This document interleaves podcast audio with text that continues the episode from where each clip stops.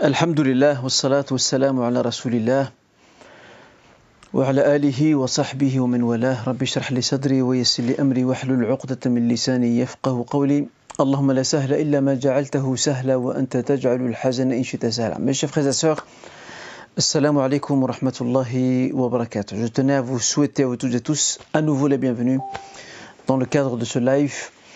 Euh, et comme d'habitude, je vais commencer par ce petit rappel suivi par la question du jour, puis nous entrerons dans les différentes questions auxquelles je vais répondre, Inch'Allah. Il y a dans le Saint-Coran une sourate euh, que nous connaissons toutes et tous, que certainement nous utilisons euh, et que nous récitons plutôt dans, nos prières euh, dès que l'occasion se présente. Cette sourate, malgré sa concision, sa brièveté, est une sourate qui est très riche en enseignements. L'objectif de mon propos n'est pas de commenter cette sourate, ce n'est pas d'en faire un tafsir, donc un exégèse détaillé, mais c'est peut-être de pointer du doigt quelques éléments qui ressortent de cette sourate. Cette sourate, mes chers frères et sœurs, n'est autre que la sourate le temps, l'asr. Commençons par une règle très importante, qui est une règle de tafsir d'ailleurs, dans l'exégèse du Coran, c'est qu'à chaque fois qu'Allah jure par quelque chose, c'est que cette chose est très importante. C'est-à-dire qu'il n'y a que lui qui peut jurer par ses créatures. Nous, nous ne pouvons jurer que par son nom, par lui, par le Seigneur Azzawajal. Ici, dans cette sourate, le Seigneur euh, jure par le temps ou l'asr. L'asr ici, c'est dans le sens de, de temps. ok? Temps, époque, au sens large du terme. Parce que toutes les activités des hommes, du début jusqu'à la fin, sont toutes régies par le temps. Le temps nous précède, nous accompagne et nous dépasse. Le temps est le moment de l'observation. Le temps est l'instant de la méditation. C'est dans le temps que se produit tout changement. Voilà pourquoi le temps est important. Mais lorsque le Seigneur commence par le temps, avant de poursuivre la suite des versets, il ne le fait pas par hasard. C'est pour indiquer que dans cet, cet espace-temps qui est le nôtre ici-bas, qui est l'espace de notre vie, l'espace de, de, comment dirais-je, l'espace de, de la création, de l'univers, cet espace a un point de départ, ou plutôt cet espace a, de temps a un commencement et une fin. Et c'est là que il se différencie de son créateur, qui est Allah Azzawajal. Parce qu'Allah Azzawajal n'a pas de début, n'a pas de fin. Le prophète dans cette invocation, il disait Il est le premier, nul ne le précède. Et le dernier, nul ne, lui succède. D'accord? Ce qui n'est pas le cas pour le temps. Le temps euh, a une double dimension. Il y a un temps qui est lié à notre, à notre espérance de vie, et puis il y a un temps plus large. Et ce temps plus large, en fait, c'est le temps de l'univers, qui un jour ou l'autre va prendre, fin. Tout comme, le temps qui, régit notre vie prendra fin un jour, par la mort, le temps qui régit l'univers prendra également fin par l'extinction. L'extinction en arabe, Al-Fana, c'est le moment de la fin, ce qu'on appelle la fin des temps. Le Seigneur rappelle que l'homme, avec un grand H, L'homme avec un grand H est certes dans la perdition. Pourquoi le Seigneur Azzawajal évoque cette notion de perdition? Parce que l'homme a tendance à oublier d'où il vient et où va-t-il et qui doit-il servir Trois choses. D'où il vient, où va-t-il et qui doit-il servir il a, tendance à oublier tout ça. Et vu qu'il a tendance à oublier, avec le rôle bien sûr de, des shayatines, euh, dont le Saint-Coran a, largement décrit leur, leur manigance, euh, le monde des shayatines, le monde d'Iblis est là aussi pour euh, souffler davantage sur cette corde de l'oubli. Et l'oubli conduit à l'insouciance. Et l'insouciance aboutit à la mort du cœur. Le cœur meurt en fait. D'accord? Euh, Et qu'est-ce qui permet justement à, l'homme, à l'homme, de s'écarter ou de se prémunir de la, perdition, de l'errance De cette errance qui tue son âme et son cœur avant de tuer sa vie. Et quand j'ai tué sa vie, ce n'est pas la mort en tant que telle, mais c'est la destruction des valeurs, des valeurs essentielles de sa vie, qui construit son existence, son essence, qui donne un sens à ce chemin qu'il emprunte pour aller vers son Créateur. C'est là que le Seigneur va nous faire découvrir la raison, euh, ou, plutôt les, facteurs qui permettent à l'homme de se ressourcer à chaque fois, de revigorer son cœur et sa foi. L'homme, certes, dans la perdition, parce qu'il oublie très vite son Créateur, il oublie très vite d'où il vient, il oublie très vite où il va, et il oublie son rôle et qui il doit servir. Il amanu, sauf ceux qui ont cru. Donc, excepté, faites concernant celles et ceux qui ont cru, donc qui, quelque part, qui, qui savent où ils vont exactement et pourquoi ils sont là, euh, et ont, et ont produit des bonnes œuvres. Et ça, c'est une notion très importante, le rapport de la foi à l'œuvre utile, d'accord, l'œuvre pieuse, pour indiquer qu'on ne reconnaît un arbre que grâce à ses fruits. Et de ce fait, cette foi traduit quelque part ou conduit ou, débouche sur des œuvres concrètes. Parce que c'est grâce à ces œuvres concrètes que l'être humain avance et se dirige vers son Créateur. Et ça, c'est une notion très importante que l'on doit garder à l'esprit. Notre chemin, notre cheminement ne peut se construire que par de simples paroles ou euh, une forme d'espoir ou d'espérance. Le cheminement se construit à partir du moment où nous faisons le nécessaire pour marcher de l'avant. Et marcher de l'avant, cela se produit, s'effectue et s'accomplit par l'entremise de l'œuvre que l'on produit. Et cette œuvre, elle peut être l'œuvre de la langue, elle tout comme elle peut être l'œuvre euh, pratique que nous posons dans notre quotidien. Et vous aurez, vous l'aurez certainement remarqué, le Seigneur dit amanu wa salihati, mais c'est au pluriel. Sauf ceux qui ont cru et qui ont fait bonnes œuvres. Alors qu'il a parlé de l'espèce humaine, le Seigneur n'a pas euh, dit euh, amana wa salihat, excepté celui qui a cru, qui a fait bonnes œuvres. Il a bien dit, il a parlé au pluriel. Ceux qui ont cru, qui ont, fait bonnes œuvres. Pourquoi? Parce que euh, la foi ne peut pas se vivre seule, de façon individuelle. Nous avons besoin d'un espace de partage. L'espace de partage est très important parce que nous nous, nous, nous nourrissons de cet espace, tout comme nous-mêmes nous nourrissons cet espace. C'est de manière transversale. Donc je nourris autrui et autrui me nourrit également. D'où l'importance d'opter pour ce que les, les, auteurs comme Al-Ghazali et d'autres qui ont écrit dans le domaine spirituel, ils appellent ça as-suhba euh, la compagnie vertueuse. Veillez être entouré par les personnes qui vont m'aider à me nourrir dans ma foi, dans ma piété, dans mon savoir, et qui vont m'aider à grandir, d'accord? Et à m'élever, et à m'épanouir. Et pas des personnes qui vont me pousser à régresser, à descendre vers le bas.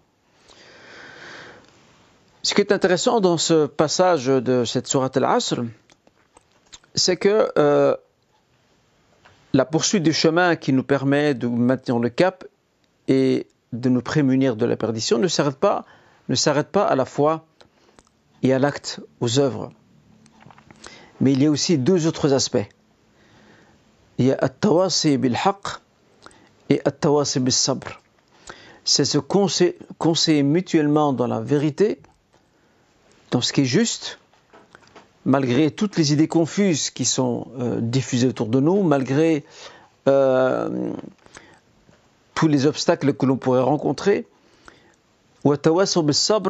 Et ils se recommandent mutuellement la patience. Pourquoi? Parce que le chemin qui conduit vers Dieu est pavé de choses indésirables, d'obstacles. Beaucoup d'obstacles, beaucoup d'épines, beaucoup de défis, beaucoup de contraintes. Et de ce fait, nous nous devons absolument de nous conseiller mutuellement. Et ça, ces deux derniers qualificatifs, et qui se conseillent mutuellement dans la vérité et se conseillent mutuellement dans, la patience, euh, ces deux qualités ou qualificatifs ont également été cités et évoqués au pluriel.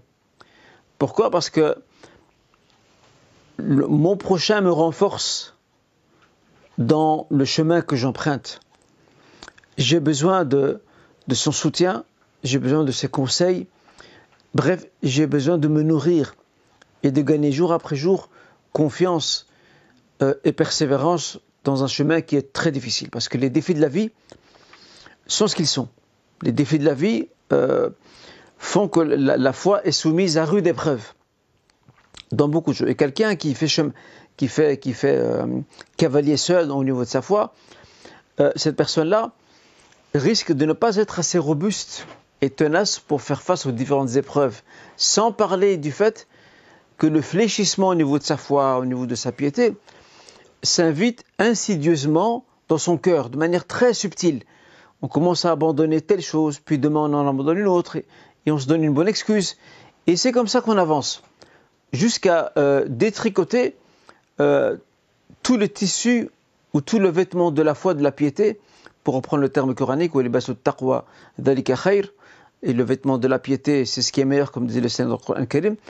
Et donc, on, commence à le, détricoter étape par étape. Ce qui n'est pas le cas lorsque nous sommes confortés et assistés par des espaces de partage qui m'aident à avancer. Ces espaces de partage, ça peut être le conjoint, ça peut être des gens de la famille, ça peut être une association, ça peut être une mosquée, ça peut être des amis, des frères ou des sœurs qui nous accompagnent dans notre cheminement. C'est pour ça qu'il faut faire très attention. La plupart des personnes qui ont fait un cheminement tout à fait individuel et qui se sont déconnectées du reste, de la collectivité ou de ces espaces de partage sont souvent des personnes qui, avec le temps, ne se sont, à part quelques-unes qui sont plutôt rares, mais avec le temps, elles n'arrivent pas à tenir le cap. Elles ont du mal à, poursuivre la cadence. Pourquoi? Parce que les, les, de la vie prennent le dessus, et comme je le disais, euh, le fléchissement au niveau de la foi et de la piété s'invite insidieusement dans le cœur de manière subtile, de manière très vicieuse, et c'est comme ça que petit à petit, on décompose ce vêtement de la foi qui est le nôtre avec les jours, les semaines, les mois et les années qui passent. Et on voit que la, personne régresse au niveau de sa foi, au niveau de sa piété. Pourquoi? Parce qu'elle est seule sur le chemin. Elle croit qu'elle est forte, mais elle n'est pas forte. Et c'est pour ça qu'il est important d'être souvent nourri par, par les rappels, par euh, la compagnie euh, vertueuse, euh, comme l'évoque si bien nous éminents auteurs dans la, dans la spiritualité musulmane comme Ibn al-Qayyim, comme Al-Ghazali, Ibn Rajab et bien d'autres. Euh, je termine, Inch'Allah, ce petit rappel concernant Surat Al-As. Je vous dis, ce, n'est pas, il ne s'agit pas d'un tafsir, ce que je viens de faire, ce sont juste quelques réflexions euh, méditatives autour de cette sourate. il y a un, grand savant de l'islam qui s'appelle l'imam Shafi'i, que vous connaissez certainement, qui a délivré un très beau témoignage concernant cette sourate. Il dit لو لم ينزل الله من القرآن إلا هذه السورة si Dieu, nous dit euh, l'imam Shafi'i, n'avait descendu auprès des hommes du livre que cette sourate, elle leur aurait amplement suffi. C'est une parole incroyable dite par Shafi'i, parce qu'effectivement, si vous prenez chaque verset, voilà, Asr, Innal insana fi khusr,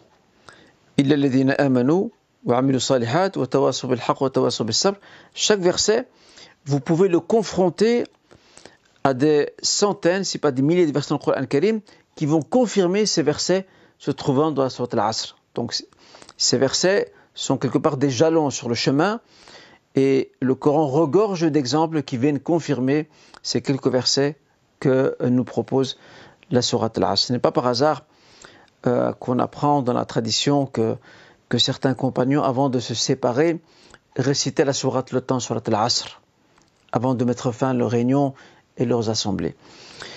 En tout cas, j'espère, Inch'Allah, que cette sourate euh, al-Asr pourra nous nourrir davantage, Inch'Allah, au niveau de notre foi, de notre piété, de nous aider à avancer de l'avant avec l'aide du Seigneur. Et ensuite, cette compagnie agréable et vertueuse qui doit nous accompagner ou nous encadrer pour pouvoir poursuivre son chemin, Inch'Allah. Et n'oublions pas la parole du prophète sallam qui mettait en garde contre euh, l'isolation et l'individualité, la personne qui, se, qui, vit sa foi de manière très individuelle, euh, en, totale déconnexion avec les autres et la, collectivité.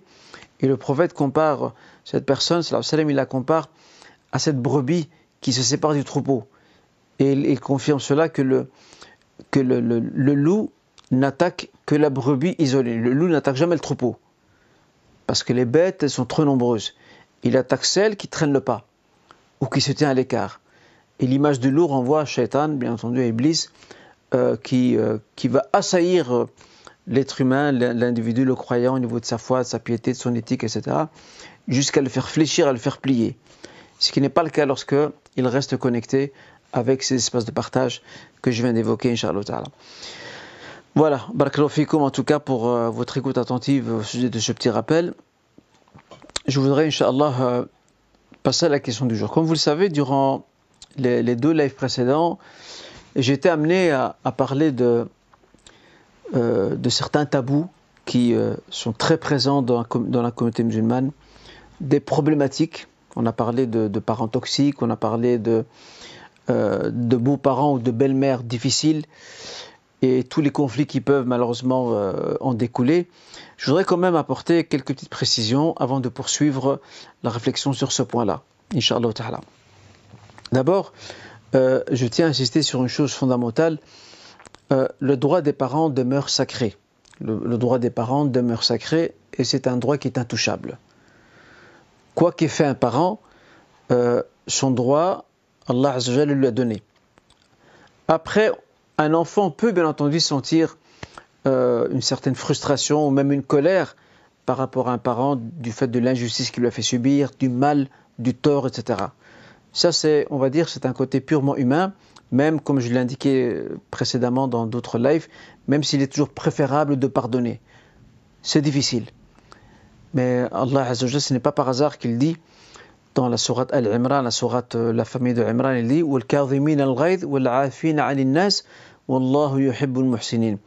Et ceux qui retiennent leur colère, et qui font preuve d'indulgence envers les autres, et Dieu aime, regardez, Dieu utilise le terme aimer.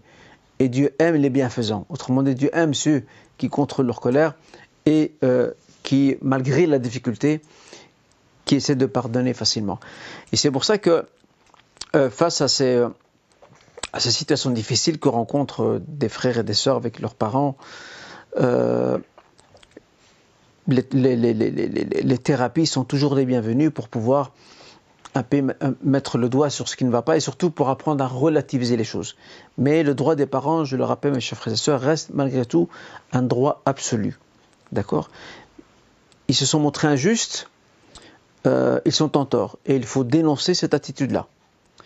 Parce que je l'ai dit lors de, de live précédent, on a tendance souvent à insister auprès des enfants à donner le droit des parents, ce qu'il faut continuer à faire bien sûr. Mais en revanche, euh, on, passe quelquefois sous silence les abus, les dérives, hélas, de certains parents euh, vis-à-vis de leurs enfants, des dérives qui sont très coûteuses euh, sur le long terme. Surtout lorsque ces parents vivent longtemps, accèdent à un âge avancé et souvent ils se retrouvent seuls. Pourquoi? Parce qu'ils ont fait eux-mêmes, ils ont fait éclater leur famille. D'accord? Ce qui est en soi assez dommage. Donc bien trouver un juste équilibre. D'un côté, le droit des parents est consacré.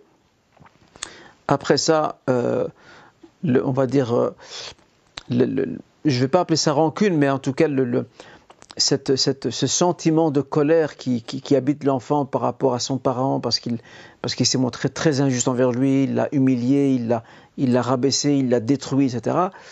Ça, je pense qu'il faut un travail euh, thérapeutique pour pouvoir euh, se reconstruire et pour pouvoir relativiser les choses, pour faire le deuil quelque part de, de, ce qui s'est passé avant et en espérant, Inch'Allah, qu'avec le temps, soit ce parent euh, se réconcilie avec ses enfants, ou du moins cet enfant arrive enfin à, euh, à pardonner ce qui est meilleur. Je dis bien, c'est meilleur. concernant la belle-mère, c'est le même, c'est le, même sujet, c'est souvent le conflit avec la belle-mère.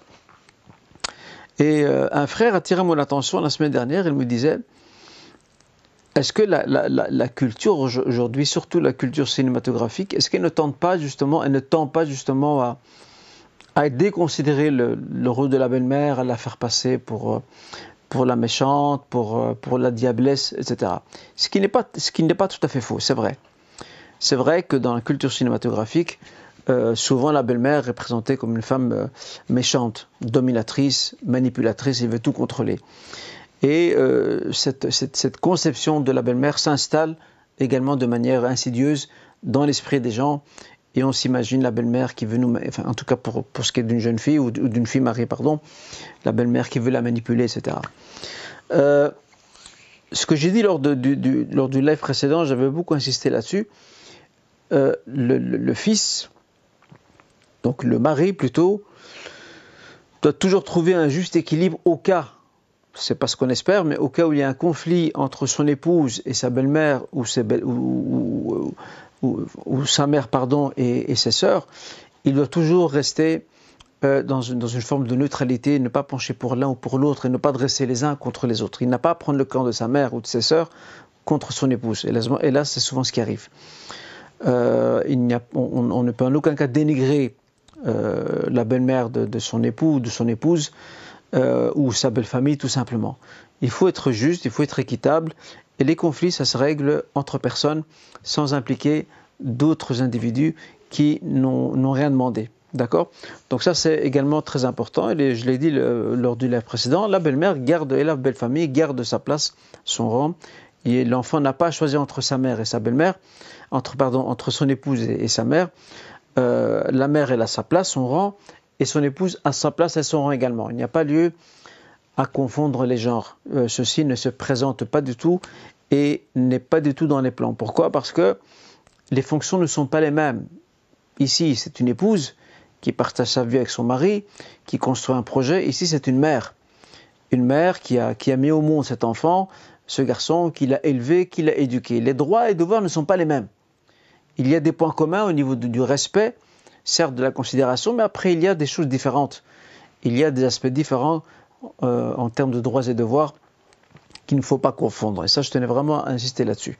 Maintenant, aujourd'hui, je voudrais euh, enchaîner sur euh, le, dernier point de, cette question, de ces questions un peu tabous. on a aussi malheureusement le contraire. Nous avons le contraire, c'est le cas d'enfants qui se montrent très injustes envers leurs parents sans raison. Ce sont des enfants qui sont ingrats, euh, qui sont eux aussi toxiques, qui sont également tyranniques et qui causent énormément de tort à leurs parents. Euh, après, nous ne connaissons pas toujours l'histoire de cette éducation, où est-ce que ça a cassé, mais il arrive effectivement que les parents ont fait tout ce qu'ils pouvaient pour donner la meilleure éducation à leurs enfants et Allah a voulu que leurs enfants soient leur, soient, leur épreuve. Leurs enfants soient leur épreuve, des enfants qui sont difficiles, qui sont rebelles, qui sont euh, euh, irrespectueux, etc. Là aussi, euh, c'est un point sur lequel il faudra également insister. un autre exemple également qui va dans la même direction, c'est le fils marié, par exemple. Le fils marié qui accorde plus de considération à son épouse et à sa belle famille qu'à ses propres parents ou à sa propre mère. En fait, il délaisse sa propre famille euh, pour privilégier son épouse et, sa belle famille. C'est aussi une erreur. C'est également un comportement qui est inadéquat, qui islamiquement n'est pas permis, n'est pas admissible, n'est pas tolérable, parce qu'il ne peut pas faire de différence entre les deux familles. Sa belle famille, c'est comme sa famille maintenant. devant Dieu, il y a un lien qui le lie à cette famille-là et ne peut pas faire la différence. Tout comme il n'est pas de droit de l'épouse de, couper son mari de sa famille. Elle ne peut pas faire ça non plus. si elle ne s'entend pas éventuellement avec sa belle-mère ou ses belles-sœurs, ça c'est une autre affaire. Mais ne peut pas pousser son mari à ce qu'il coupe les ponts avec sa propre famille, comme on a pu voir malheureusement dans certaines familles où le fils n'a plus revu sa mère pendant des années. Et je dis bien pendant des années. Ce n'est pas, nous ne sommes pas en train de parler d'histoires imaginaires, ce sont des faits réels pendant des années, il n'a pas vu sa mère. Pourquoi? Parce que, soit parce qu'il a complètement délaissé sa mère, euh, au, profit de son épouse, sa belle-mère, ou tout simplement parce que son épouse euh, l'a poussé à ce qu'il coupe les pas avec sa mère. Ça, quelle que soit la situation, les parents restent, j'insiste là-dessus, les parents restent les parents. Le droit des parents reste un droit sacré. Quoi qu'aient fait les parents. Après, le, travail sur soi, cette, on va dire cette, cette thérapie, ce, deuil par rapport à, à, des, conflits passés ou, à des, blessures passées doit être fait, c'est certain. Mais le droit des parents est là. Donc il n'est pas question ici de, pousser nos frères et sœurs qui éventuellement sont confrontés à des parents ou des beaux-parents difficiles à euh, manquer leur rendez-vous euh, qui est celui de leur donner devant Dieu le droit qui leur revient. Parce que ça, ce n'est pas un choix. Ça, c'est un, c'est, un, un droit qu'Allah a institué et que nous nous devons d'honorer. C'est un engagement. Donc je tenais vraiment à essayer de, d'insister sur ces différents points pour pas qu'il y ait confusion, que certains euh, croient qu'à partir du moment où il y a des parents toxiques, euh, il ne faut plus les respecter, on n'a plus aucun droit euh, vis-à-vis d'eux. Je peux comprendre certains enfants qui distancent la visite. Je connais certains frères qui me disent d'ailleurs ça qui me disent voilà, moi pour éviter les conflits avec, ma mère, avec mon père, je distance les visites. Au lieu de venir une semaine, je viens toutes les deux semaines, toutes les trois semaines, pour éviter qu'il y ait trop de tension. On peut encore comprendre ça. Mais de là à couper les ponts complètement et ne plus, vouloir les voir, euh, à moins que ça vienne des parents, ce qui est aussi grave en soi, mais euh, il ne faut pas, surtout pas que ça vienne des enfants. Il ne faut surtout, pas que cela vienne des enfants. Si les parents le font, ils sont également en tort, gravement tort parce qu'eux-mêmes concourent aussi à rompre les liens du sang, ce qui est grave en soi. Mais il ne faut surtout pas non plus que les enfants fassent la même chose. Voilà ce que je voulais un peu dire par rapport à cette question, en espérant, Inch'Allah, qu'on a pu quelque peu cadrer et apporter les balises nécessaires et, les garde-fous qui permettent à nos frères et sœurs de mieux comprendre ce genre de sujets qui, hélas, sont souvent tabous dans la communauté. On n'en parle pas trop. Ou alors on conseille l'un mais on ne conseille pas l'autre. Je pense qu'il faut être juste il faut que les conseils aillent dans les deux directions. Autant nous allons conseiller l'enfant, autant nous allons aussi conseiller les parents s'ils sont également en tort. Nous allons maintenant passer, Inch'Allah, euh, à la première question. Je vais, Inch'Allah, euh, en prendre trois, puis nous marquerons un petit temps de pause, Inch'Allah. Alors, euh, vivre, se nourrir, faire des sadaqas ou aider quelqu'un en difficulté, avec les découvertes bancaires. Est-ce permis? Donc les découvertes bancaires, comme vous le savez, c'est le fait de vivre, en fait, c'est le fait de, vivre au-dessus des moyens que nous avons, d'accord, dans le compte bancaire. C'est ça le découvert bancaire. En fait, on est, on devient, quelque part, on devient, euh, on devient débiteur, débiteur. Nous sommes accrédités en fait, en dessous de zéro. Et ça, bien sûr, islamiquement, ce n'est pas du tout autorisé. Là, on est carrément dans l'usure. Euh, le fait de se nourrir ou d'aider son prochain n'est pas du tout une excuse. Euh, le croyant est quelqu'un qui veille au risque halal, qui veille à ce que, est ce que ces biens de subsistance et ces moyens de subsistance au sens large du terme soient des moyens licites. Le prophète a beaucoup insisté là-dessus, euh, lorsqu'il évoque dans Sahih Muslim l'histoire de cet homme qui voyage, qui est hirsute, qui est poussiéreux, et qui lève ses mains vers le ciel en invoquant son Seigneur trois fois, alors que sa nourriture est illicite, sa boisson est illicite, ses vêtements sont illicites, et il est entièrement nourri d'illicite. Comment Dieu peut-il le répondre? Dit le messager. Donc vivre, vivre euh, comme disait ici le frère et la sœur, avec des découvertes bancaires n'est pas du tout autorisé. Mon père veut nous départager de son vivant, donc il veut partager ses biens de son vivant à part égale entre filles et garçons. Mais mon frère refuse d'avoir le même part que les filles et ordonne à mon père d'attendre son décès. Est-il permis de faire la volonté de son père, donc d'exécuter la volonté de son père, après son décès? D'abord, la première chose à dire, c'est que s'il y a partage du vivant du père, c'est son droit. Effectivement, s'il partage les biens qu'il a de son vivant, il doit le faire de manière égale. Il ne peut pas faire de différence entre les garçons et les filles. En aucun cas. J'ai déjà cité ce hadith euh, précédemment de ce compagnon qui est venu voir le prophète sallam euh, qui, a, plusieurs enfants, dont euh, son fils Nu'man. Et ce compagnon qui s'appelle Bachir disait au prophète je voudrais que tu sois témoin, je voudrais, je souhaite donner tel et tel de mes biens à ce fils-là, Nu'man. Et le, le, message de lui dire As-tu d'autres enfants? Le compagnon de dire oui. Le prophète lui dit cherche donc un autre témoin. Et dans une autre version, le prophète lui dira je ne témoigne, je ne témoigne pas d'une injustice. La ashadu ala jawr. Donc, de son vivant, un parent peut partager ses biens entre ses enfants, mais à part égale. Il ne peut pas faire la différence entre garçons et filles, ni entre filles, ni entre garçons. Il doit faire ça à part égale. Euh, le décès, l'héritage, c'est autre chose. Un point qu'on a également abordé précédemment. Euh, c'est le seul cas. C'est le seul cas où le garçon, prend, le double de la part de la fille. C'est le seul cas. C'est lorsqu'il y a partage d'un parent entre ses enfants. Sinon, nous avons une trentaine de cas euh, relatés dans les exemples de l'héritage, al-miraf, où il arrive très souvent que la fille prend plus que le garçon, ou elle prend du moins une part égale, au grand minimum, elle prend une part égale.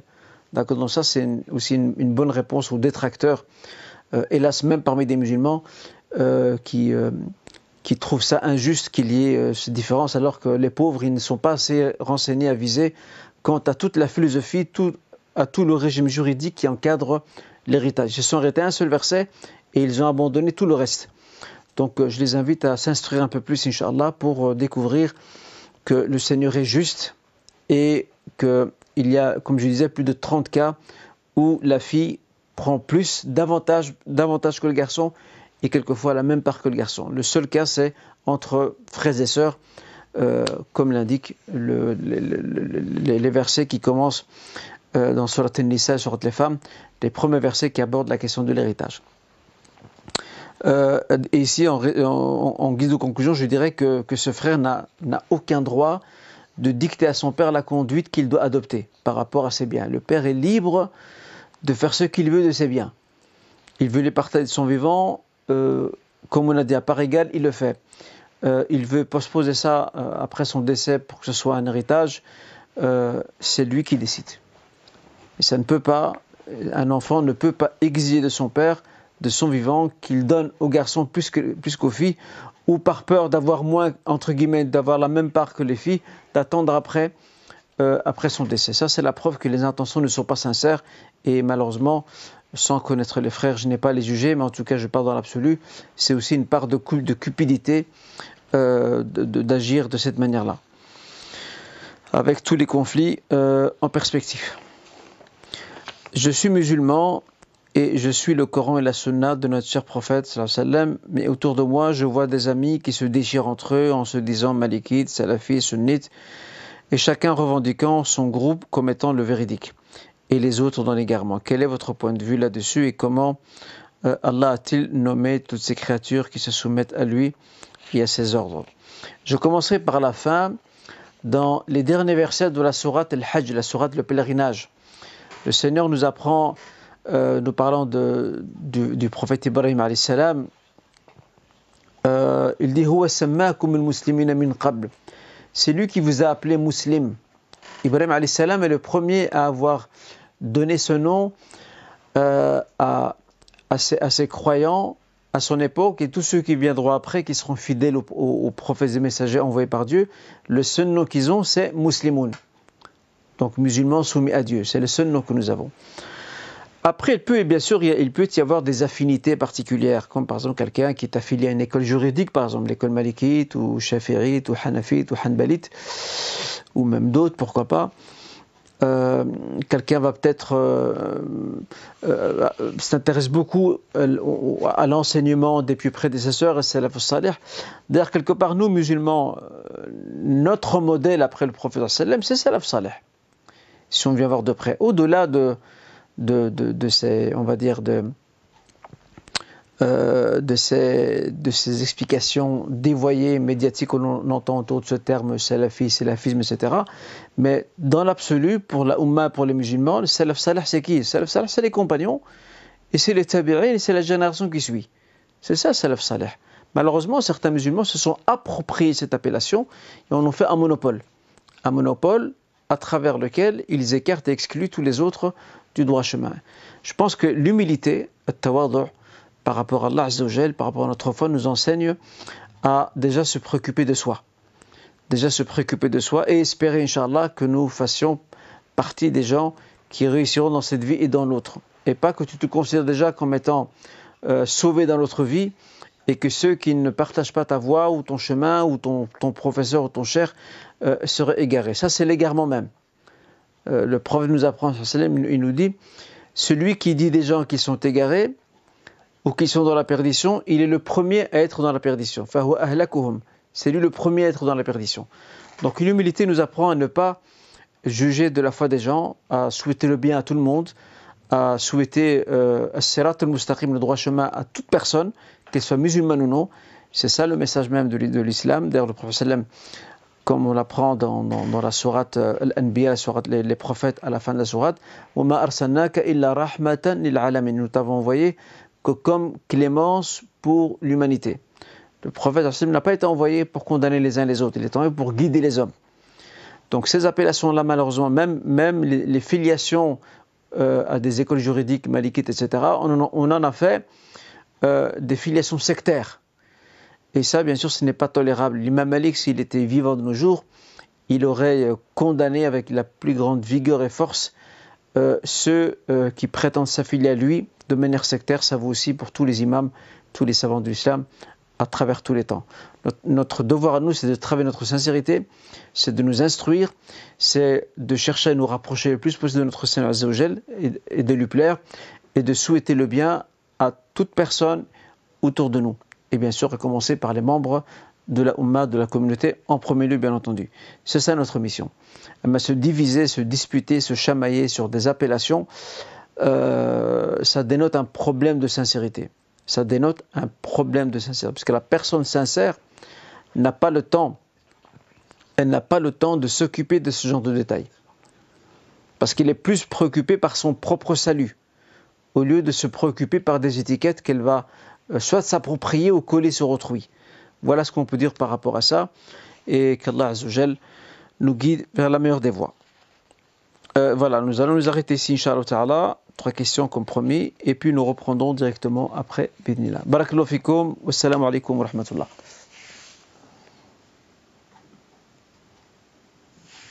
بسم الله الرحمن الرحيم. قد سمع الله قولا التي تجادلك في زوجها وتشتكي إلى الله وتشتكي إلى الله والله يسمع تحاوركما. إن الله سميع بصير. الذين يظهرون منكم من نسائهم ما هن أمهاتهم. إن أمهاتهم إلا اللائي ولدنهم وإنهم ليقولون منكرا من القول وزورا وإن الله لعفو غفور والذين يظهرون من نسائهم ثم يعودون لما قالوا فتحرير رقبة من قبل أن يتماسا ذلكم توعظون به والله بما تعملون خبير فمن لم يجد فصيام شهرين متتابعين من قبل أن يتماسا فمن لم يستطع فإطعام ستين مسكينا ذلك لتؤمنوا بالله ورسوله وتلك حدود الله وللكافرين عذاب أليم إن الذين يحادون الله ورسوله كبتوا كبتوا كما كبت الذين من قبلهم وقد أنزلنا آيات بينات. وللكافرين عذاب مهين. يوم يبعثهم الله جميعا فينبئهم بما عملوا. أحصاه الله ونسوه والله على كل شيء شهيد.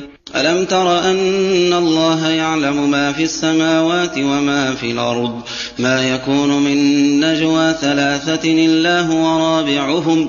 ولا خمسة إلا هو سادسهم ولا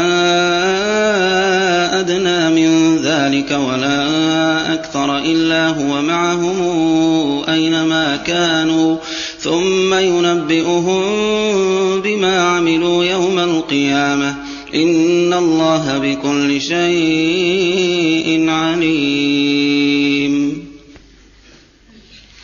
ألم تر إلى الذين نهوا عن النجوى ثم يعودون لما نهوا عنه ويتناجون بالإثم والعدوان ومعصية الرسول وإذا جاءوك حيوك بما لم يحيك به الله ويقولون ويقولون في أنفسهم لولا يعذبنا الله بما نقول حسبهم جهنم يصلونها فبئس المصير. يا أيها الذين آمنوا إذا تناجيتم فلا تتناجوا بالإثم والعدوان ومعصية الرسول وتناجوا بالبر والتقوى واتقوا الله الذي إليه تحشرون. إنما النجوى من الشيطان ليحزن الذين آمنوا وليس بضارهم شيئا إلا بإذن الله. وعلى الله فليتوكل المؤمنون. يا أيها الذين آمنوا إذا قيل لكم تفسحوا في المجلس فافسحوا يفسح الله لكم وإذا قيل انشزوا فانشزوا يرفع الله الذين آمنوا منكم والذين أوتوا العلم درجات. والله بما تعملون خبير. يا أيها الذين آمنوا إذا ناجيتم الرسول فقدموا فقدموا بين يدي نجواكم صدقة. ذلك خير لكم وأطهر فإن لم تجدوا فإن الله غفور رحيم أشفقتم أن تقدموا بين يدي نجواكم صدقات فإذ لم تفعلوا وتاب الله عليكم فأقيموا الصلاة وآتوا الزكاة وأطيعوا الله ورسوله والله خبير بما تعملون. ألم تر إلى الذين تولوا قوما غضب الله عليهم ما هم منكم ولا منهم ويحلفون على الكذب وهم يعلمون. أعد الله لهم عذابا شديدا إنهم ساء ما كانوا يعملون. اتخذوا أيمانهم جنة اتخذوا أيمانهم جنة فصدوا عن سبيل الله فلهم عذاب مهين. لن تغني عنهم أموالهم ولا أولادهم من الله شيئا. أولئك أصحاب النار هم فيها خالدون. يوم يبعثهم الله جميعا فيحلفون له كما يحلفون لكم ويحسبون أنهم على شيء. ألا إنهم هم الكاذبون. استحوذ عليهم الشيطان فأنساهم ذكر الله. أولئك حزب الشيطان. ألا إن حزب الشيطان هم الخاسرون. إن الذين يحادون الله ورسوله أولئك في الذلين كتب الله لأغلبن أنا ورسلي. إن الله قوي عزيز. لا تجد قوما يؤمنون بالله واليوم الآخر يوادون من حاد الله ورسوله ولو كانوا آباءهم أو أبناءهم أو إخوانهم أو عشيرتهم أولئك كتب في قلوبهم الإيمان وأيدهم بروح منه ويدخلهم جنات تجري من تحتها الأنهار خالدين فيها خالدين فيها رضي الله عنهم ورضوا عنه. أولئك حزب الله. ألا إن حزب الله هم المفلحون.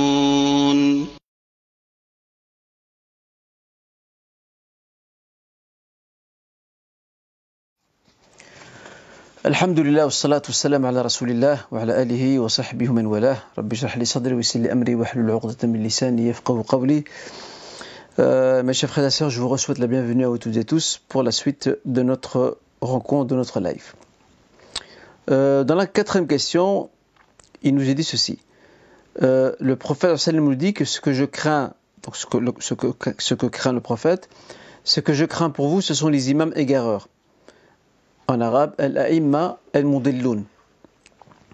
Comment peut-on savoir qu'un imam est égareur D'abord, il faut savoir que euh, le frère ou la sœur qui a posé la question a bien fait euh, de la poser parce que ce qui est encore plus étonnant, c'est que le prophète nous apprend, accrochez-vous bien, il nous apprend qu'il craint pour nous plus les imams égareurs que l'antéchrist et le Messie Dajjal. Donc le danger des imams égareurs est plus grand que l'antéchrist Messie. Pourquoi? Parce que le Messie Dajjal, euh, l'antéchrist, à la fin des temps, les croyants vont le reconnaître. Les croyants vont le reconnaître. Tandis que les imams égareurs, ce sont ceux qui enrobent leur discours d'un semblant de vérité, mais qui en fait, ils sapent la vérité de l'intérieur. D'accord? Et euh, l'imam égareur, l'imam al-mudil, et son pluriel, les imams al-a'imma al-mudilloun, ce sont ceux qui en fait détournent la vérité, détournent le juste, détournent le vrai pour induire les gens en erreur. D'accord? Ce sont ceux aussi qui, qui, vident aussi le digne de, sa substance. Et souvent, sont des gens euh, dont la sincérité laisse à désirer. Pourquoi? Parce qu'ils sont plus dans un, dans un scénario de plaire à leur maître, de plaire à ceux qui les commandent, que de plaire à Dieu. D'accord? Euh, parmi leurs caractéristiques aussi, c'est l'art de la manipulation. Donc ils vont vous manipuler des textes coraniques, prophétiques, pour arriver à leur fin. Mais Allah a fait en sorte que les imams égareurs sont facilement reconnaissables. Comme le dit le Seigneur quand il parlait des hypocrites dans, le Coran Karim, tu le reconnais à, la c'est à la nature, à la teneur de leur discours. Très facilement, on les repère. Et les imams égareurs, ça ne date pas d'aujourd'hui. Euh, depuis la fin de la période prophétique jusqu'à aujourd'hui, ces imams égareurs ont toujours existé.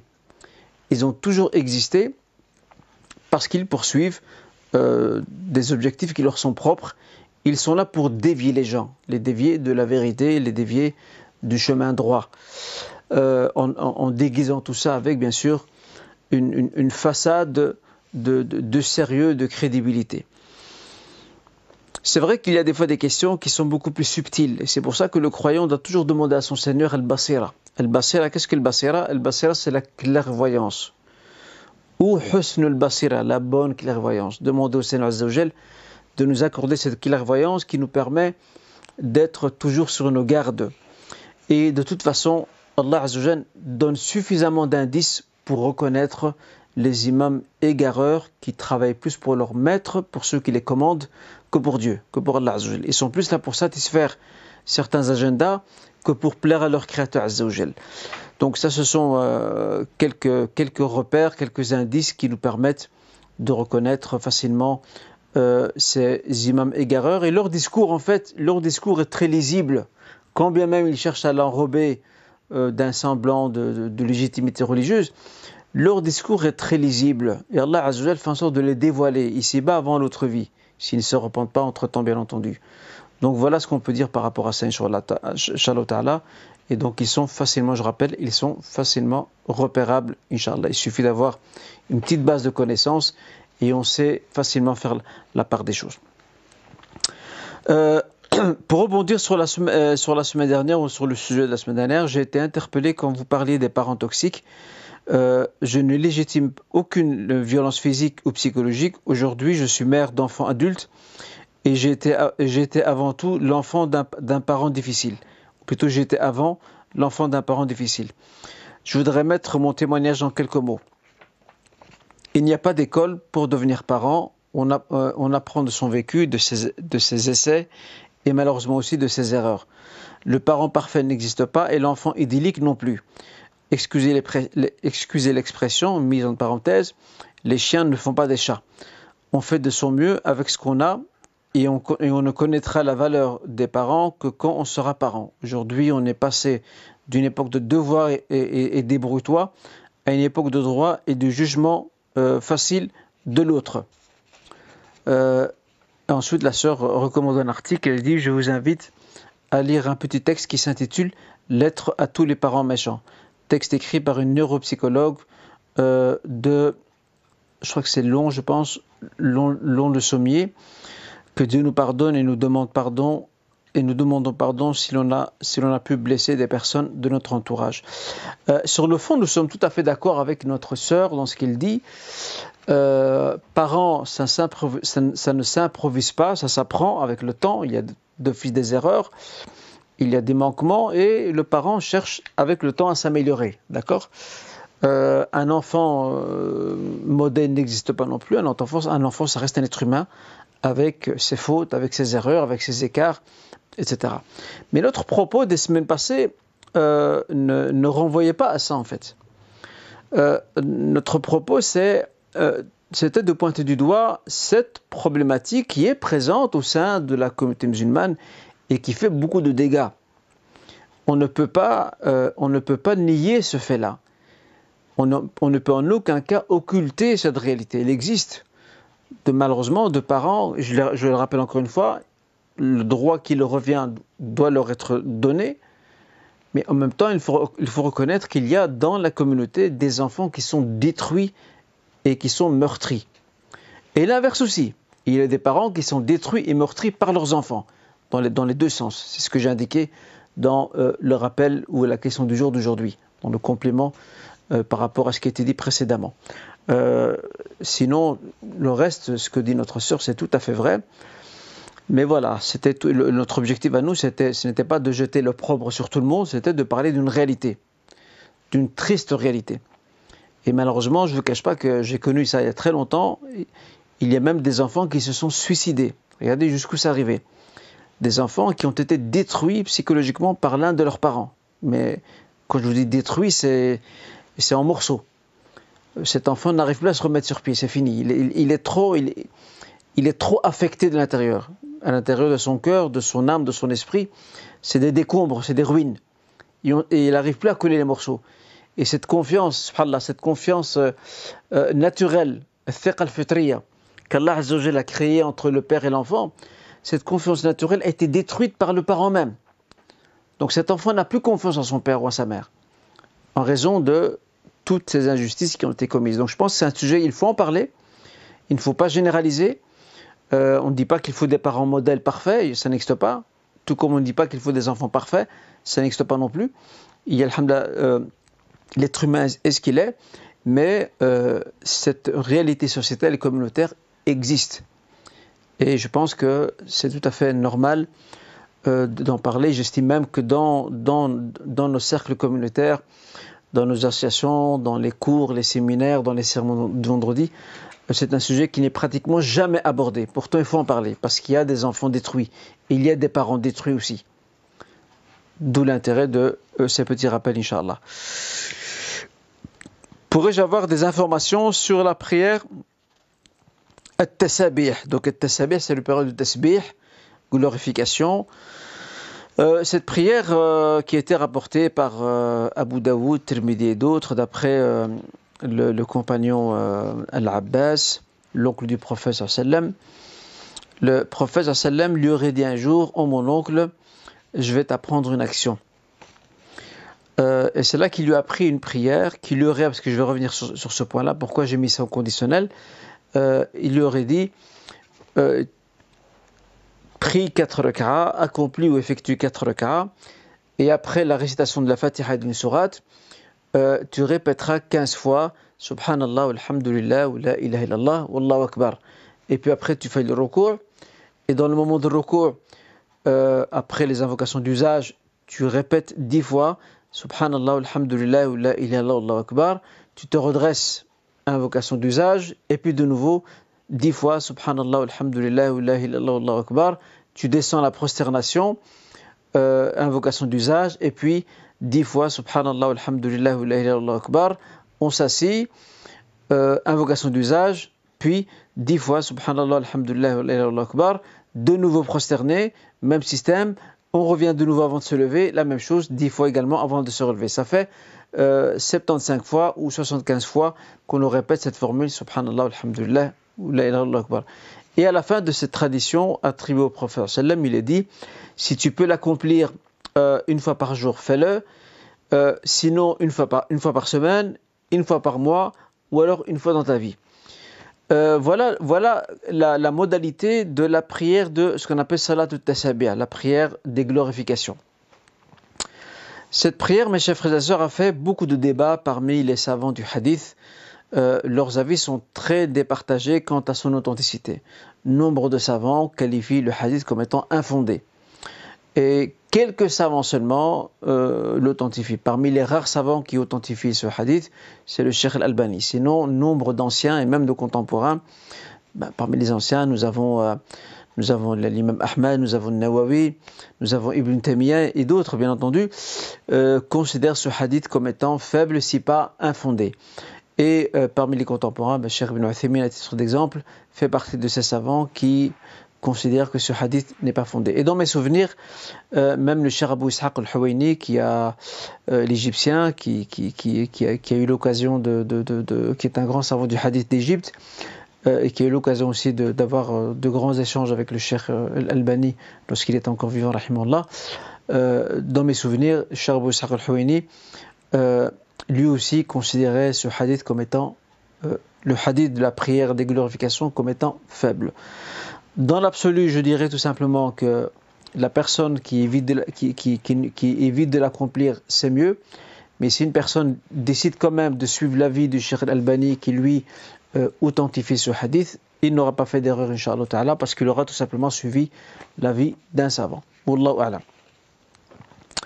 Euh, ça, c'est pour ce qui est de salat et Une personne qui s'occupe d'un ou d'une malade, est-ce à elle de formuler l'intention au moment de lui faire la douche, ablution ou toute autre invocation si le malade n'arrive pas à le faire. Alors ici, il y a deux situations possibles pour cette personne malade. Soit elle est incapable euh, de prononcer elle-même ses invocations et, bon l'intention c'est lié au cœur. Ça, l'intention ne se prononce pas mais peut-être le frère voulait parler de, des invocations à la limite. Euh, Ici, ce qu'on peut rappeler euh, euh, de manière, euh, décisive et déterminante, c'est qu'on a affaire à deux cas de figure. Le premier cas de figure, c'est une personne qui est entendante, qui est entendante, mais qui, n'est plus capable de parler. D'accord? Dans ce cas, rien n'empêche la personne qui l'accompagne et qui l'aide à se laver, à faire sa ablutions, de lui rappeler l'invocation, de lui rappeler l'intention, et même l'invocation peut être faite de manière intérieure. D'accord? Euh, et puis nous avons le deuxième cas, c'est une personne qui n'est pas entendante. Donc qui n'entend pas du tout. D'accord? Alors s'il n'est pas entendante, ici, euh, les invocations, bien qu'ils restent recommandées, mais les invocations ici tombent. Et l'intention, Allah Azzawajal sait très bien quelle est son intention dans le très fond de son cœur. Et à ce moment-là, il n'est pas nécessaire de le rappeler parce que la personne n'entend quand même pas. Et euh, nulle rigueur n'est tenue envers une personne qui est dans la capacité de pouvoir répondre à une condition ou à euh, une demande particulière. Voilà ce qu'on peut dire par rapport à cela. Euh, faut-il donc remettre son crédit avant Shawwal? C'est un point sur lequel que j'avais déjà abordé lors d'un précédent live. Le mieux, c'est de commencer, pour ce qui est des sœurs qui ont encore des jours à remettre pour Ramadan, le mieux, c'est de commencer par ces jours-là, de les remettre. C'est mieux de, de, commencer, de privilégier euh, l'obligatoire qui est le fait de remettre des jours non jeûnés. Euh, ça vaut aussi pour un frère qui était malade ou qui était en voyage, c'est le même principe. Euh, mais il n'est pas interdit formellement. Il n'est pas formellement interdit de commencer par les jours de Shawwal et de reporter la remise des jours euh, plus tard. que ce soit pour une personne malade ou pour une sœur qui était indisposée par exemple, en faisant attention de ne pas laisser traîner les choses. C'est souvent ce qui arrive malheureusement. Souvent ce qui arrive. Et beaucoup auprès des sœurs qui reportent euh, plus tard, puis après elles oublient, puis elles ne se souviennent plus du nombre de jours qu'elles devaient remettre, et puis ça traîne pendant des années. Donc pour éviter ce genre de situation, l'idéal c'est de commencer par ces, par, par jours, et puis le mois de Shawwal, bien qu'il approche de sa fin, le mois de Shawwal comportant, entre 29 et 30 jours, on a largement le temps, en tout cas la sœur ou le frère qui dormait des jours, ont largement le temps pour pouvoir remettre, euh, pour pouvoir jeûner Shawwal après avoir, euh, entre guillemets, réglé leur dette. Euh, je, souhaiterais savoir qui, doit, sortir la zakat el-mal. C'est toute personne qui a un salaire ou c'est juste pour ceux qui ont de l'argent mis de côté, économie? Euh, Entre parenthèses. Euh, je dirais ici que la zakat el-mal n'a aucun lien avec le salaire. La zakat el-mal, le principe de zakat el-mal, c'est c'est tout capital qui est thésaurisé et qui répond aux conditions de la zakat, à savoir atteindre le nisab et qu'une année lunaire se soit écoulée. Que la personne travaille ou non, à partir du moment où ce capital est constitué et qui répond à ces deux conditions-là, la zakat sera due, Inch'Allah Ta'ala.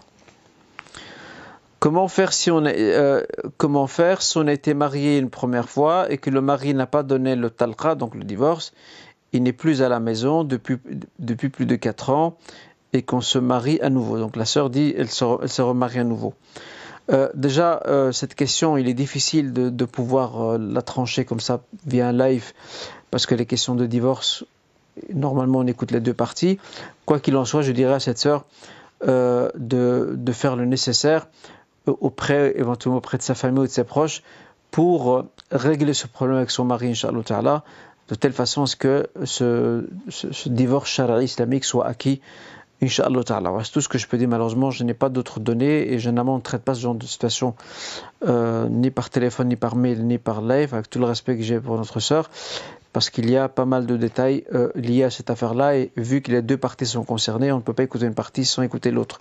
Mais je pense ici, il faut revenir vers la famille afin qu'elle puisse faire nécessaire ou auprès de la, de belle famille, le cas échéant, pour tirer, euh, comme on dit, l'épingle du jeu et régler ce problème.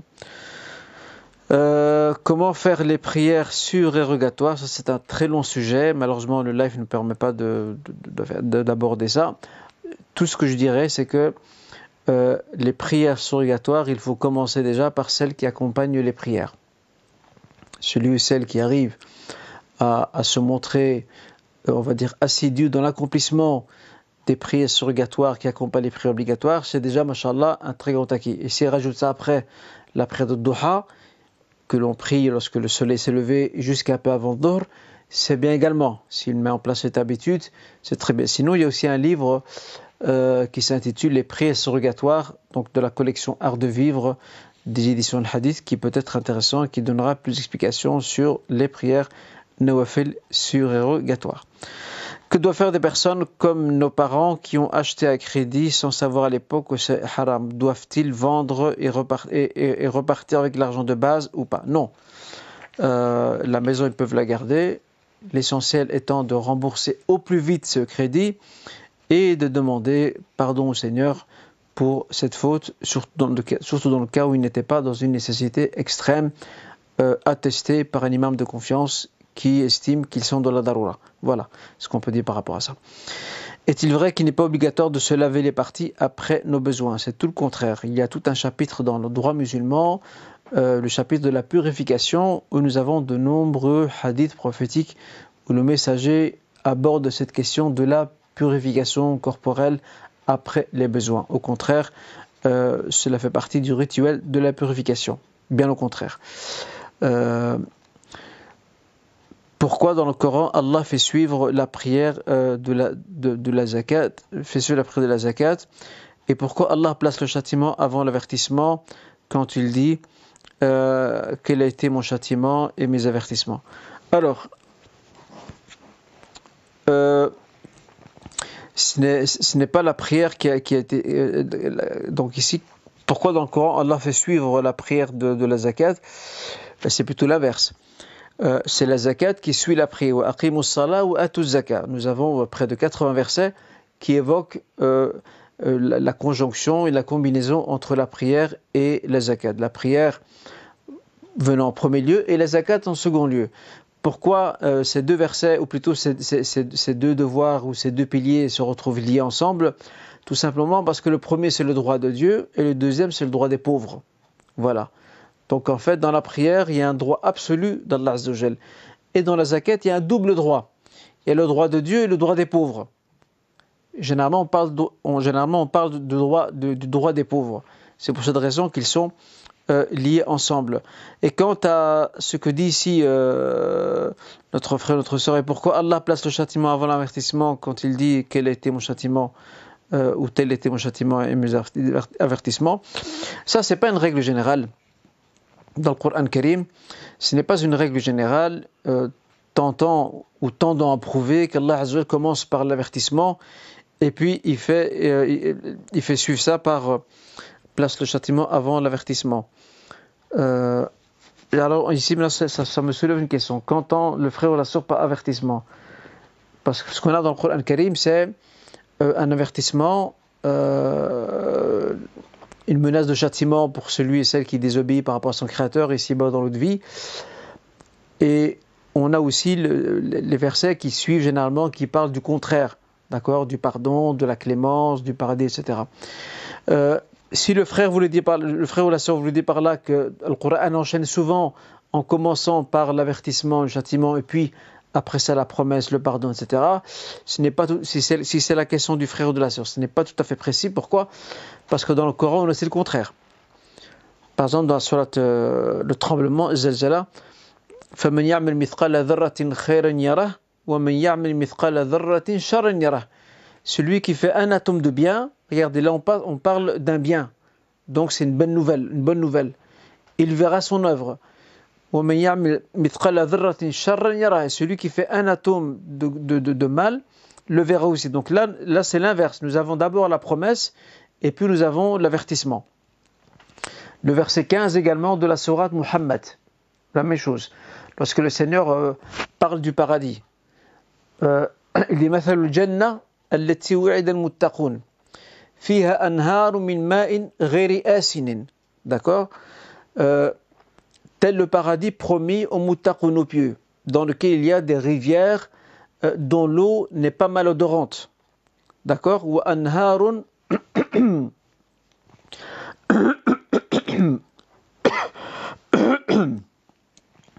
donc donc donc donc on a dit فيها أنهار من ماء غير آسن et la suite des versets, le Seigneur parle de, rivières. Écoutez bien, ça c'est très important. Il parle de rivières dans lesquelles se trouve, il dit Anhar min labanin lam Dans lesquelles se trouvent euh, des rivières de lait dont, dont le goût n'a pas changé. Puis il parle aussi de, du vin, il parle aussi d'alcool. Et à la fin du verset, ou de miel plutôt. Et à la fin du verset, on a le contraire. Donc on a d'abord la belle promesse, et puis on a le contraire. Écoutez bien, donc ils sont, ils sont, ils sont abreuvés d'une eau bouillonnante qui déchire leurs entrailles. Donc là, on voit qu'il y a d'abord la promesse et puis l'avertissement à la fin. Donc, tantôt c'est l'avertissement en premier, puis la promesse, et tantôt c'est la promesse, puis l'avertissement.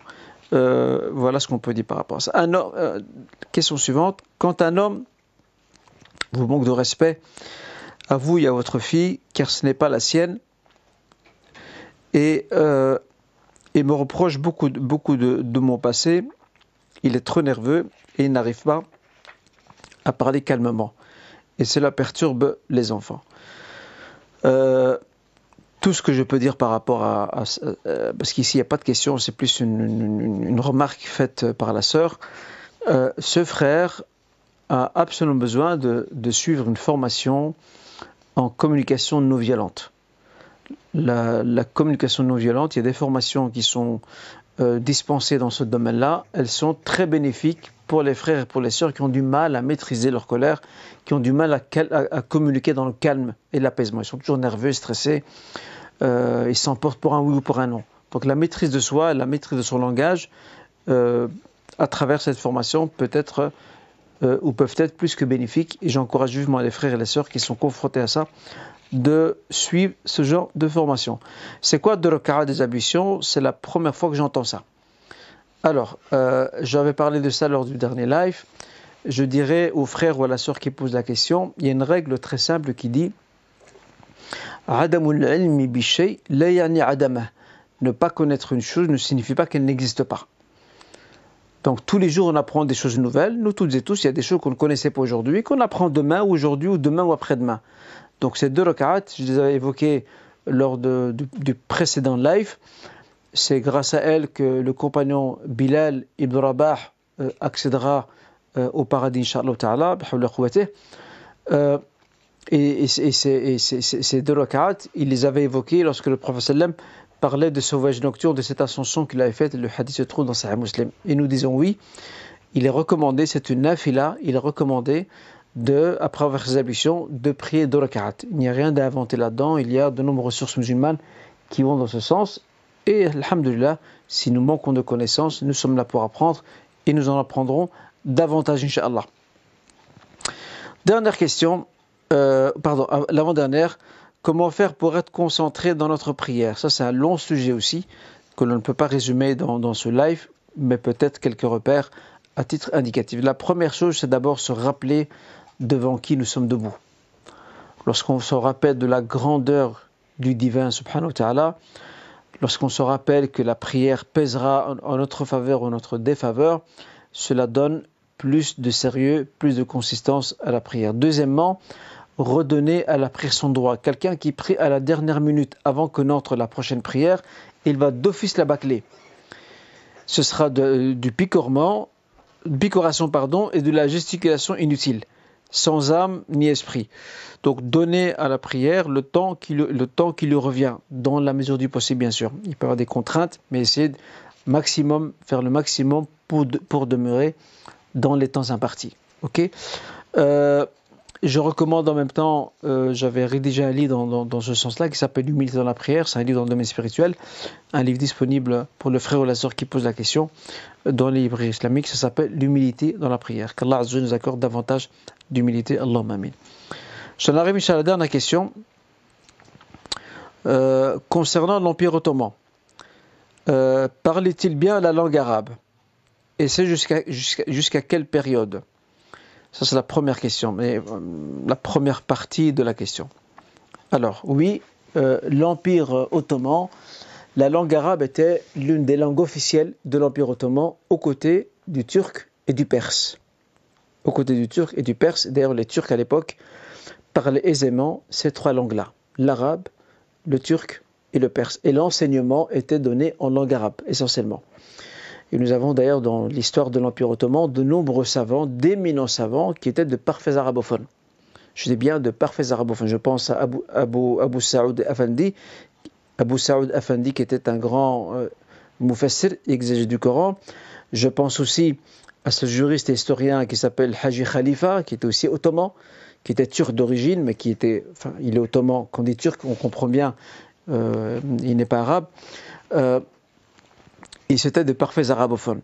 Et les sciences, les arts étaient transcrits, euh, étaient écrits, composés dans la langue arabe. Tous les sultans ottomans parlaient la langue arabe parfaitement, aux côtés de la langue turque et du perse. Et les derniers sultans euh, vont aussi apprendre d'autres langues, comme le français particulièrement, ou l'anglais, mais beaucoup plus le français. Euh, voilà ce qu'on peut dire. Effectivement, la, langue arabe était une langue officielle partagée par les sujets de l'Empire ottoman. Euh, même la langue ottomane. Qu'est-ce que la langue ottomane? La langue ottomane, c'est la langue parlée des Turcs, mais qui était retranscrite en caractère arabe. D'ailleurs, si vous regardez, euh, comment dirais-je, des fois des anciens, même dans certains documentaires, on vous montre des anciens documents de l'époque ottomane qui sont retranscrits en caractère arabe. Mais c'est la langue turque en fait, mais en caractère arabe. Euh, alors jusqu'à quand? Jusqu'en 1928. En 1928, euh, Mustafa Kemal Atatürk, qui est le fondateur de la Turquie moderne, va euh, latiniser la langue turque. Enfin, c'était la langue ottomane, qui n'est plus ottomane, elle est turque maintenant. Il va faire deux choses. Il va émettre un décret en 1928 qui a pour objectif de modifier l'alphabet qui était l'alphabet arabe et de passer l'alphabet latin, sous prétexte que soi-disant l'alphabet arabe euh, était la raison de la régression de l'Empire ottoman, que les sciences ottomanes euh, ont, accumulé du retard par rapport à l'Europe à cause du caractère arabe, ce qui est complètement faux, c'est tout à fait mensonger, euh, ce n'était qu'un prétexte. Et il va, à partir de 1928, il, va, il y a une opération qui va se dérouler de manière euh, concomitante sur deux plans. D'abord, changer euh, l'alphabet et deuxièmement, euh, épurer la langue, maintenant on ne parle plus de langue ottomane, on parle de langue turque, épurer la langue turque du maximum des mots arabes qu'il y a dedans. Parce que Mustafa Kemal Atatürk était déterminé à, à laïciser, à séculariser la Turquie musulmane, et il voulait que la Turquie soit une partie de l'Europe. En fait, que les Turcs soient comme les Européens, à tout point de vue. Euh, vraiment à tout point de vue. Euh, si seulement ils étaient comme les Japonais, les Japonais ont pris beaucoup de choses des Européens, mais n'ont pas perdu, euh, ils n'ont pas tué leur âme. Ils ont gardé leurs usages, leur religion, leurs traditions, tout en profitant des sciences, des arts et des techniques des Européens. Lui, en fait, il a voulu détacher la Turquie du reste du monde musulman et surtout du monde arabe euh, couper le, cordon ombilical euh, et, saper les fondements de l'identité musulmane ottomane qui a duré pendant euh, plus de six siècles. Voilà, comme ça, vous savez à partir de quel moment cette langue ottomane a cessé d'exister. Aujourd'hui, il y a encore des Turcs qui, qui, connaissent cette langue, cette fameuse langue ottomane. C'est quoi la langue ottomane? En fait, c'est une langue, c'est la langue turque, mais un peu plus enrichi de mots arabes et retranscrit en caractère arabe. C'est ça la langue ottomane. On appelle ça l'oral uthmaniya. D'accord? Euh, Il y a encore des gens qui, l'apprennent aujourd'hui. Euh, ces dernières années, le, gouvernement turc, qui est dirigé par le parti l'AKP, euh, le parti du président Rajab Tayyip Erdogan, il y a un encouragement fait à renouer pas seulement avec la langue ottomane, mais avec la langue arabe aussi. Parce que pour euh, le gouvernement turc dirigé par l'AKP, euh, par le parti d'Erdogan, je rappelle, il est très important que la Turquie se réconcilie avec son passé. Son passé islamique, son passé ottoman, dont la langue arabe était l'une des composantes de l'identité ottomane musulmane de l'époque. D'accord? Comme ça, vous comprenez un peu euh, les grands défis qu'il y a aujourd'hui euh, en Turquie. D'ailleurs, la langue arabe maintenant est une langue optionnelle dans les écoles euh, publiques. J'avais l'an dernier lu un article euh, publié par la chaîne Qatari El Jazeera qui indiquait qu'il y avait un engouement des jeunes turcs, garçons et filles, dans les écoles publiques. Il y avait un engouement des garçons, des garçons et filles pour la langue arabe. Beaucoup s'inscrivaient dans la section langue arabe, ils voulaient apprendre la langue arabe. Alhamdulillah, il y a un retour vers cette identité euh, qui a fait la grandeur de l'Empire ottoman, qui était le, dernier ciment d'unité du monde musulman avant qu'il ne s'effondre après la Première Guerre mondiale et avec l'abolition du califat par Mustafa Kemal en 1924. Euh, voilà ce qu'on peut dire, Inch'Allah, au niveau de l'histoire de l'Empire ottoman, de la langue arabe. En tout cas, la langue arabe occupait le haut du pavé, une très grande place dans euh, la société ottomane, dans l'État ottoman et aussi dans l'enseignement, les fonctions publiques, etc. La fin de la question, le prophète sallam euh, a-t-il parlé d'un temps où il n'y aura plus de califat et que cette période euh, et, ce que cette période euh, voudrait dire autre? Il y a un hadith, c'est vrai qu'il a fait un peu débat entre les, savants du hadith quant à son authenticité. Il y a un hadith où le prophète sallam parle d'un du, du, califat bien guidé sur la voie de la prophétie Minhaj Nubuwa, qui était le sien et, qui se prolonge par les quatre califes bien guidés que l'on sait, Abu Bakr, Omar, Uthman, Ali. Puis le prophète parle de, royauté, de royauté mordante, il parle aussi de, de royauté euh, donc imposée, d'accord, imposée ou contraignante ce sont tous les, tous les régimes monarchiques qui se sont succédés dans l'histoire de l'islam, qui ont été à bien des égards très autoritaires. Et le prophète d'annoncer le retour dans ce hadith, je rappelle, qui, qui, qui, qui, a, fait débat contre son authenticité. Euh, et le prophète dans ce hadith euh, euh, souligne ensuite que, le, que le califat sur la voie de la prophétie Minhaj reviendra plus tard. Et c'est là qu'il y a eu débat entre, certains historiens et savants. Que signifie ce retour?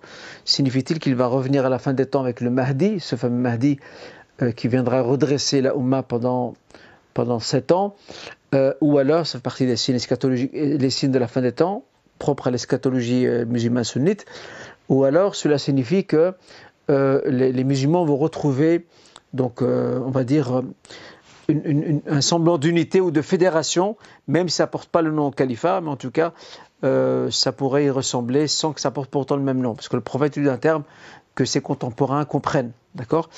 On dit, on Allah en tout cas, ce qui est certain, c'est que euh, le croyant doit œuvrer pour ce qui est meilleur dans cette vie, dans l'autre, et il doit surtout œuvrer pour euh, le redressement de la justice, de, la, liberté pour ceux qui en sont privés, et du droit, du droit de chacun, ce, qu'on appelle, et c'est pas propre à, l'Europe, à l'Occident, ce qu'on appelle l'état de droit.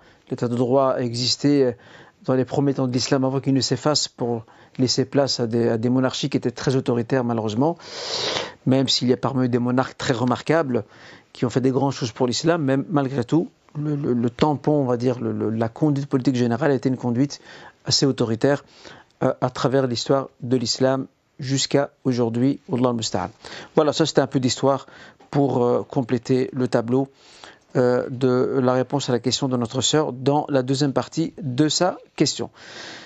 Je pense que ça va terminer, Inch'Allah. Je tenais à vous remercier, vous toutes et tous. Je vous rappelle que demain, Inch'Allah, vous allez, pour celles et ceux qui sont inscrits à la base de données, vous allez recevoir la liste suggestive numéro 6, donc celle du mois de juin, toujours avec 5, 5 ouvrages, Inch'Allah. J'espère que ces ouvrages vous seront utiles Bidnillah, il y a une toute petite nouveauté dans la liste suggestive. Je vous la laisserai découvrir quand vous la recevrez, Inch'Allah. Il est toujours possible de s'inscrire. Il suffit d'envoyer un message écrit en commentaire ou en message privé et nous vous inscrirons pour vous envoyer les listes suggestives anciennes, les cinq dernières et la sixième, Inch'Allah, dans les jours à venir. Enfin, je termine par, deux, euh, par, trois, par trois autres choses. Il y a euh, plusieurs questions qui me sont parvenues mais auquel je n'ai pas pu donner suite aujourd'hui. Pourquoi? Parce que le quota de questions euh, que j'avais noté, je l'avais déjà atteint. Les autres questions que j'ai reçues, surtout en message privé, j'y répondrai, Inch'Allah, au prochain live. Euh, deuxième point, j'étais en voyage pendant, quelques jours, euh, durant les, jours écoulés passés, et j'ai appris le drame qui s'est produit dimanche passé euh, certains parlent d'une sœur poignardée. En fait, de ce que j'ai entendu, de ce que j'ai su, c'est qu'elle a, été, a été égorgée et pas poignardée. Il y a une différence entre les deux. En tout cas, c'est la sœur Mounia euh, qui laisse, je pense, trois enfants derrière elle. Euh, qui était enterrée d'ailleurs, je pense mercredi, elle était enterrée au cimetière des Verts. tout ce que je peux souhaiter, c'est d'abord patience à sa famille, euh, toutes, mes condoléances ainsi, que celles de mon équipe euh, à ses proches et qu'Allah euh, l'englobe de sa rahma, qu'il élève en degré dans son paradis, qu'il protège ses enfants et ses proches. C'est un drame terrible d'une femme qui sort promener son bébé et qui se retrouve égorgée sur le trottoir. C'est très très choquant, c'est effroyable. Et en tout cas, j'espère que, que, le vrai coupable aura été arrêté. Euh, Inch'Allah ta'ala. dernière chose, aussi quand j'étais absent. Il y a un débat aussi qui a, beaucoup secoué ces derniers temps euh, l'actualité, c'est par rapport au, voile. Malheureusement, on sait que la question du hijab revient tout le temps au devant de la scène avec des calculs politiques et électoralistes habituels. Nous sommes habitués à ça. Euh, c'est un jeu auquel malheureusement nous sommes plus qu'habitués. En tout cas, tout ce que je peux dire à nos sœurs euh, qui portent le hijab et qui défendent leurs droits à l'instruction, leurs droits au travail, je leur dis persévérer, montrer le meilleur exemple et surtout prouver, prouver euh, vos compétences, Inch'Allah Ta'ala. vous en avez la capacité parce que souvent, lorsque dans, dans l'imaginaire européen, occidental de manière générale, lorsqu'on voit une, fille ou une sœur qui porte le hijab, pour eux c'est synonyme de, femme illettrée, qui ne, connaît rien de la vie, qui est séquestrée chez elle, euh, qui, ne, sait pas se débrouiller seule, qui n'a jamais étudié, qui ne sait absolument rien euh, de ce qui tourne autour d'elle. Et nous avons pas mal de sœurs, qui, qui portent le hijab. Je, ne jette pas de discrédit sur nos sœurs qui ne portent pas non plus. Euh, ce sont nos sœurs et nous les apprécions aussi, bien entendu mais je parle de, celles qui rencontrent ces grandes difficultés par rapport au hijab. Je leur dis persévérer, euh, soyez à, la hauteur des événements, euh, montrez le meilleur exemple et surtout étudiez. Étudier le savoir est un moyen d'émancipation, un moyen d'émancipation puissant et être euh, musulman ou musulmane, être pratiquant, porter le hijab, ne, ne, se contredit pas avec le fait de faire des études ou d'exercer l'une ou l'autre fonction. Tant que l'éthique est présente, tant que nous savons exactement quelle est notre mission, euh, Inch'Allah nous ne pouvons qu'être sur la bonne voie. Tout ce que je peux dire, Inch'Allah, c'est encourager nos sœurs à continuer à étudier et à surmonter tous les, obstacles et toutes les, épreuves qu'elles peuvent rencontrer, Inch'Allah, et qu'elles gardent tout le temps la tête haute. haute pardon. Ça vaut pour nos sœurs euh, qui portent le foulard et qui rencontrent beaucoup plus de problèmes. Ça vaut aussi pour nos sœurs qui ne le portent pas. Inch'Allah, le porteront dans le futur, Inch'Allah, c'est ce qu'on peut leur souhaiter. Euh, nos, sœurs, euh, qui ne le portent pas, elles aussi ont, aussi ont leurs propres difficultés, qu'Allah les soutienne et qu'il leur accorde à toutes et à tous la force et la persévérance de pouvoir continuer sur cette voie, Inch'Allah, jusqu'à la réussite dans cette vie et dans l'autre. Voilà, barakallahu fikoum à toutes et tous. Jazakumullah khairan. Prenez soin de vous et de vos proches. Wassalamu alaikum wa rahmatullahi wa barakatuh.